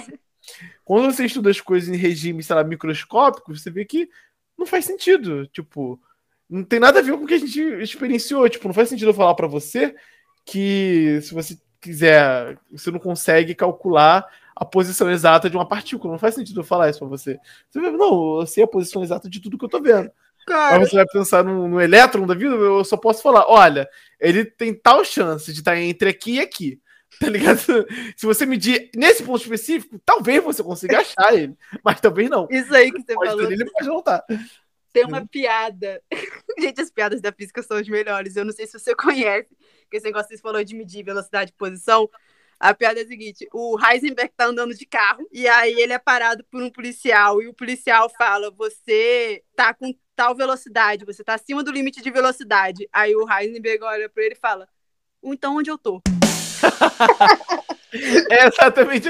Ele mediu a velocidade com tanta precisão que, pô.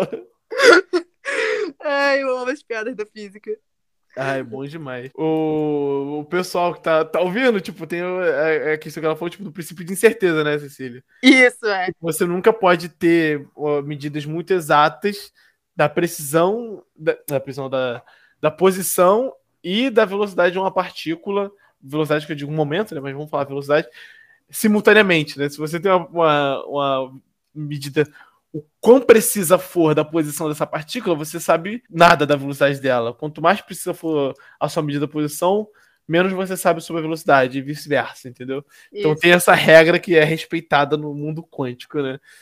É, se é... você tem um valor, você pode inferir o outro, né? Que em palavras muito, entre aspas, é supor onde, onde estaria o outro, né? Mas você não consegue dizer com certeza dos dois, né? Da velocidade e da posição. Você só é, sabe, a ser, entre aspas, certeza de um.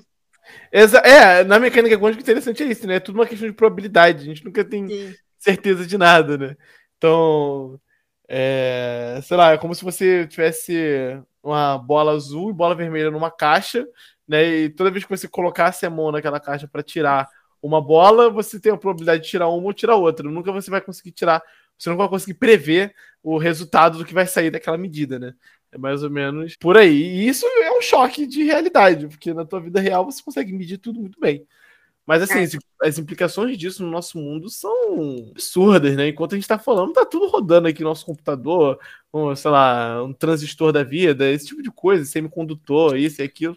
Até é... o nosso próprio organismo também, né? A gente é... é ensinado que a nossa biologia tem física, mas nosso corpo todo funciona à base de física, né? É, uhum. tudo é eletricamente carregado, então tem tudo isso dentro do nosso corpo. E tem tudo isso também, tipo, na medicina, né? Os uhum. exames. Você... Raio-X nem se fala, né? Raio-X é, é, é, o básico, é, assim, é o básico do básico. Mas, sei lá, uma coisa muito legal também de física de partículas, né? É, PET scan. Pô, PET scan, eu, eu, acho isso muito maneiro, cara. Tá ligado? É, é positron emission tomografia, tipo, tomografia por, por emissão de positron. Ah, já ouvi falar desse negócio. É, tu toma um remédio lá, um, um negócio radioativo, tu ingere, ou então ele é aplicado na região de tumor. E aí eles mapeiam o, o ponto, né, do negócio. pois é. Luz. É, ele emite, ele, ele, emite, na verdade, positron, a antipartícula ah, do elétron, tá ligado? Meu Deus! Ele emite antipartícula. E aí, tipo, quando essa antipartícula encontra o elétron, e a gente supõe que isso é muito, muito perto, ou seja, não tem um, um tempo de vida, um tempo de voo desse, desse positron muito grande, quando essa antipartícula encontra o, o elétron, eles se aniquilam, dando origem à luz. E aí sim, essa luz é o que a gente consegue medir. E essa luz, na verdade, está na fase de raios gama. Ah, na verdade, está confundindo, é porque tem uma parada também que você coloca fluorescência nas coisas. Aí por isso que eu tava falando ah, de luz. É porque sim, é com não, fluorescência. Tô ligado. É. tô ligado, tô ligado. Fluorescência também é muito usado, se eu não me engano, em. Ah, não, não, confundi, confundi. Fluorescência eu não sei. Não sei muito bem, não. Eu sei fluorescência do efeito Compton. Mas é. fluorescência. Fluorescência de, da medicina, eu não tô lembrado, não. Eu, eu ia confundir com contraste em, em, tomografia mesmo, tomografia computadorizada. É, tem tipo os fármacos que estão sendo desenvolvidos aí com fluorescência. Tem a ver com tratamento de câncer. Enfim, é tipo tecnologia de, de fronteira, assim, né? Estão desenvolvendo ainda. Mas também não tem muita informação sobre, foi só que, tipo, que eu vi. Mas, enfim, Gabriel, muito obrigada, de verdade. Eu amei nossa conversa. Foi muito, muito legal ter conversado com você sobre todas essas coisas, foi muito divertido. A gente sempre conversou bastante né, lá na Semana de Física também. A gente Sim, foi lá no observatório. Nossa, dia. verdade, a gente viu Júpiter, né? Júpiter. A gente Saturno. viu Júpiter. Qual, foi Júpiter Saturno? Júpiter Saturno, uhum. Muito obrigada por ter aceitado participar do, do podcast. Muito obrigada pela conversa. E... Pô, eu que agradeço aí, adorei a conversa. Quando precisar de alguma coisa, é só falar. Adoro falar de física, não sei se deu pra perceber. a nossa conversa foi rápida, foi breve. É. é. obrigado mais uma vez pelo convite, eu adorei muito estar, estar aqui. É, espero que a gente tenha outras oportunidades de conversar mais também. Sim. E um abraço aí para quem está ouvindo. É, qualquer dúvida, sei lá, posso passar o contato para Cecília? Pode, claro. Eu ia até perguntar se você queria passar qualquer dúvida, podem falar com o Gabriel. É, pode falar comigo. E assim, não tenho muito conselho para dar, porque eu também vocês ouviram, né, que eu cheguei de paraquedas, só. Também tá precisando de conselho. também tô precisando de conselho. Espero que vocês estão pensando em fazer física, espero que gostem, mas alerto que não é nada muito fácil, né? Então, se vão fazer, espero que seja com bastante vontade. Né? É, faz parte do material escolar da física uma caixinha de lenços né? É. Muito Cara, choro. Eu já chorei, eu já chorei numa, acho que foi acho que a primeira vez que eu chorei na faculdade. Eu chorei numa aula de física 1. E não foi nem por causa de física, cara, porque foi, eu tinha acabado de sair da aula de cálculo. E aí, saí da aula de cálculo pra chorar na aula de física, tá ligado? Não temos tempo a perder. A gente faz lista chorando, nem para pra chorar, não, porque tem, é muita coisa. Então já faz chorando, já vai de uma aula chorando pra outra. Essa é, a vibe. É assim mesmo. Mas, Mas é normal a gente chorar, é normal, não é nada. É. Às vezes é, é passa, vai passar. É. Se não passar, é porque Nem tem alguma coisa errada. da gente, mas passa. É. Se não passar, tenta procurar ajuda, que pode ser alguma coisa errada da didática, do curso e tal. E é sempre bom procurar o é máximo de possível. Ah, um conselho, esse conselho. Agora eu tenho um conselho que, que realmente, assim, foi muito valioso, que mudou minha vida. Se não fosse por isso, eu acho que não teria chegado até onde eu cheguei que é amigos, façam bons amigos, porque os meus amigos, tipo, se não fosse por eles, acho que não sei o que seria de mim. Me ajudaram muito, não tenho vergonha de pedir ajuda nunca. Muito importante pedir ajuda, porque as coisas são difíceis mesmo, tanto para os amigos, colegas que têm a mesma dificuldade que você, quanto, quanto para professores. Professores são gente também. E é isso. Fortifiquem, valorizem as amizades que vocês constroem ao longo desse caminho, porque são muito valiosas, valem muito a é. pena. Isso que eu ia falar, a rede de apoio, né, que a gente arruma na faculdade, né, com os amigos, assim, é fundamental para a gente conseguir passar pelas dificuldades, porque é um curso difícil mesmo. Demais, demais, demais. Acho que esse é o conselho master assim, que eu tenho para dar, que eu não estava conseguindo lembrar. Fico nervoso sob pressão. Ai, tá é... ótimo, então. Obrigadão, Gabriel.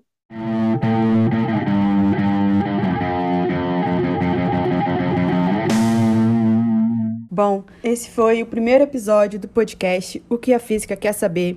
E eu queria agradecer a você, best fã de física, que acompanhou essa minha conversa com o Gabriel. Espero que tenha sido tão divertido para vocês quanto foi para gente. Quem quiser entrar em contato comigo ou com o Gabriel, eu vou deixar nossas redes sociais na descrição do episódio. E é isso, a gente se vê no próximo episódio.